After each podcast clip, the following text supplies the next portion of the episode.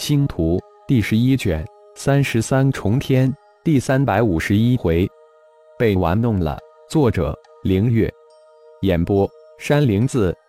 半个月，顶天守株待兔轻松获得了三百元晶，平均地点二十块元晶。即便是二号大型的高科技扫描器，也耗费了十五天才将这个人经传送符阵庞大的符文扫描下来。十五天不间断的施展蛮荒天眼，对于顶天也是一个不小的消耗，主要是灵魂力的消费，让顶天也渐感吃不消。当扫描完成时，顶天立即收了蛮荒天眼，将设备收入甲二号之中。概算了一下，这个远古祭坛每天可以收入二万块元晶，而这个绝矿已经存在了千万年，可以想象一下。远古祭坛之中有多少元晶？顶天眼睛都红了，而且红得发紫。恢复本尊之体，将元晶传送入口扫描到的符阵解析交给了一号，专业的活交给专业的人，这是浩然一直都遵循的准则。估计一号解析传送符阵也不是一会半会的事，浩然自然不会干的，这不是浩然的个性及做事风格。认准一件事，一向是积极主动去完成。按某种话来说，就是有一股拧巴劲。土遁行不通，浩然再次尝试了一次，还是行不通。深入仅仅几十米，就如同跌入了泥潭，无法动弹，只能退回来。瞬移也行不通，神念无法定位，明知道有一个空间，但却无法探知。猜测和探测是绝缘不同的二码事，也只能无奈的牙痒痒罢手。挖洞，这是最后的手段了。太阳真火是第一挖洞能手。最开始的数百米，太阳真火显示出其强大和适用，但挖到千米左右之时，太阳真火似乎疲惫了一般，居然融化不了前面的石壁。这与第一次的情况差不多。只不过多推进了几百米，太阳真火败下阵来，其他几种真火就更不用拿出来了。浩然再次变化成顶天之身，展开符玉，决定利用符玉的第二能力溶解。果然，顶天立即兴奋起来，符玉的溶解能力可以溶解前面连太阳真火都无法啃动的石壁。顶天欣喜还没有保持多久。符玉的溶解能力再一次失效，顶天满脸的狰狞之色。这石壁这太变态了吧！轰的一拳击打在前面的石壁上，能打碎一座山的力量，居然只在石壁上留下一个浅浅的拳印。顶天恨恨不已。混沌剑域，顶天从牙齿中蹦出四个字后，迅速恢复成本尊之体，心念一动。混沌剑域从浩然的身体之中延伸出来，形成一个尖锥，向石壁冲去。既没有想象中出现的轰隆声，又没有吱吱的刺耳之声，混沌剑域就这么悄无声息地吞噬着前面的石壁。石洞再一次的向前推进，而且是无比快速的向前延伸。浩然心情顿时一松，还是混沌剑域厉害，又无声无息。混沌剑域快速推进，不到一千米就开始减慢了速度，而且这个速度是越来越慢。终于在又缓缓推进了二千米左右之时，终于又停了下来。不是混沌剑域啃不动石壁，而是石壁仿佛活过来一般，如流水一样自动填补着被混沌剑域吞噬的石壁。浩然心中发狠，全力催动混沌剑域。剑域的吞噬速度随着浩然的催动，顿时不断的加快。但无论混沌剑域的吞噬速度增加多少，石壁的增补速度就随着增加多少，居然神奇的维持着平衡。这太不可思议了！就在浩然决定退出之时，突然浩然身后的石壁开始自动的愈合，似乎要将浩然包裹进去，彻底的封死在石壁之中。想封杀我，那我们就来拼一拼！浩然轻哼一声，剑玉突然以身体为中心向四周膨胀，只是一瞬间，以浩然为中心，形成一个直径数千米的吞噬之域。浩然不进也不退，沿着啃不动的石壁顺时针转动，想封杀我，我就让你封杀，看你能奈我何。左三圈，右三圈，脖子扭扭，屁股扭扭，咱们来做运动。一边发狠，一边哼着不知是猴年马月的歌，围着石柱左转三圈。右转三圈，上转三圈，下转三圈，浩然就这么耗上了，拧巴了。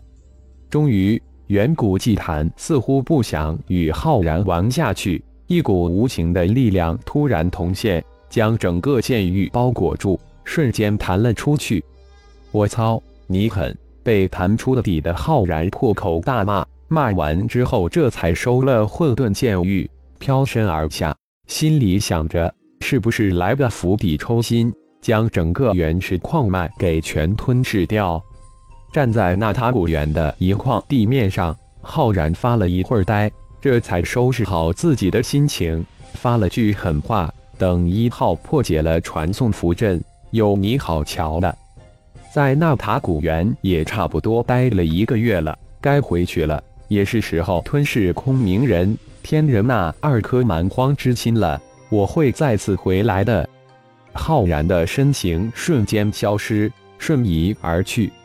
一百多万大祭司救回的散居部落进入金鼎城，只是稍稍的乱了那么三五天后，金鼎城就迅速恢复平静。这一次完全没有依赖参谋部、顶战、顶斗及八位首领就处理好了这一百多万人的安置事宜。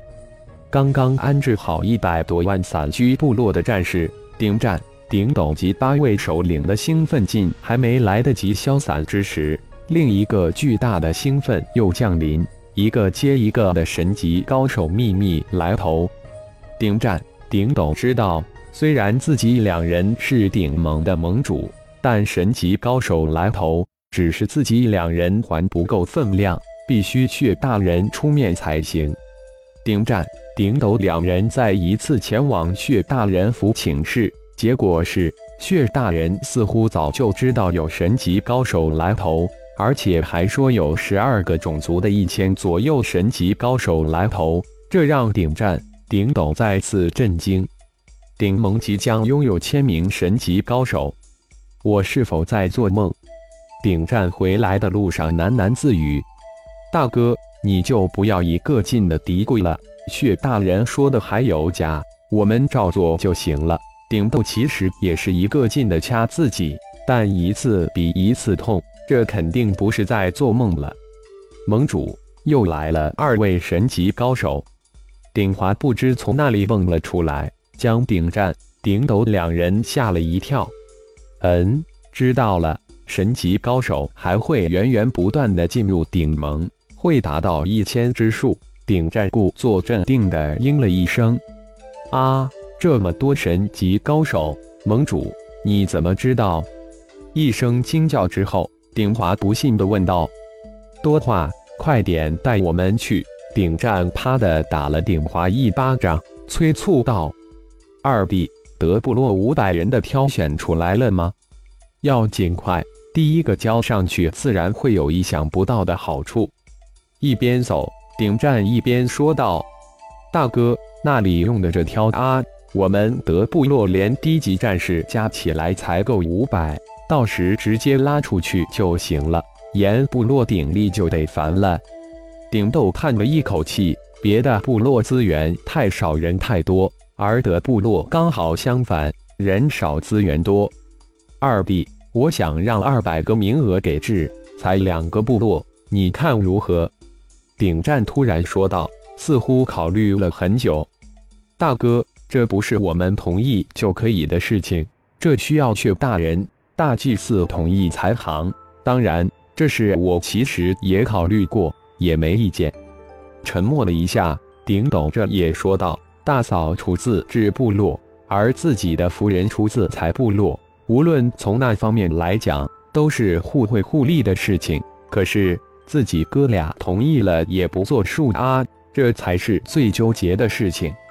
嗯，那也是。如果我们暗自做了，到时怕是五百个名额一个都没了。这时只有等大祭司回来后，请父亲出面了。顶战暗叹了一声：“哦，要告诫薛顶一声，别犯晕了。”顶战突然说道：“毕竟二百个名额，薛大人交代全交由薛顶指定。似乎薛顶的夫人也是来自另一个树人部落，很不错的树人。也是，我们都这么想。雀顶也一定有此想法，我会告诫他的。”顶斗接口道：“龙长老他们还没有回来吗？”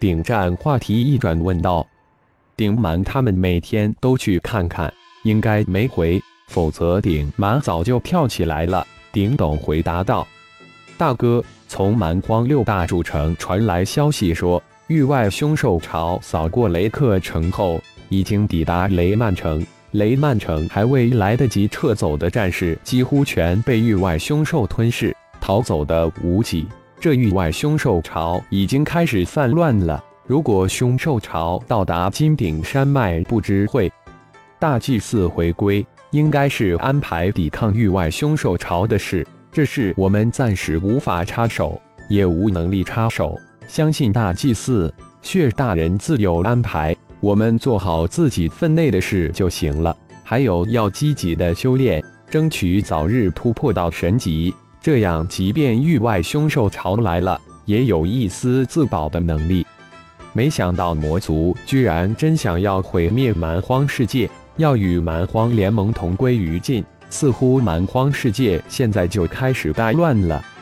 感谢朋友们的收听，更多精彩章节，请听下回分解。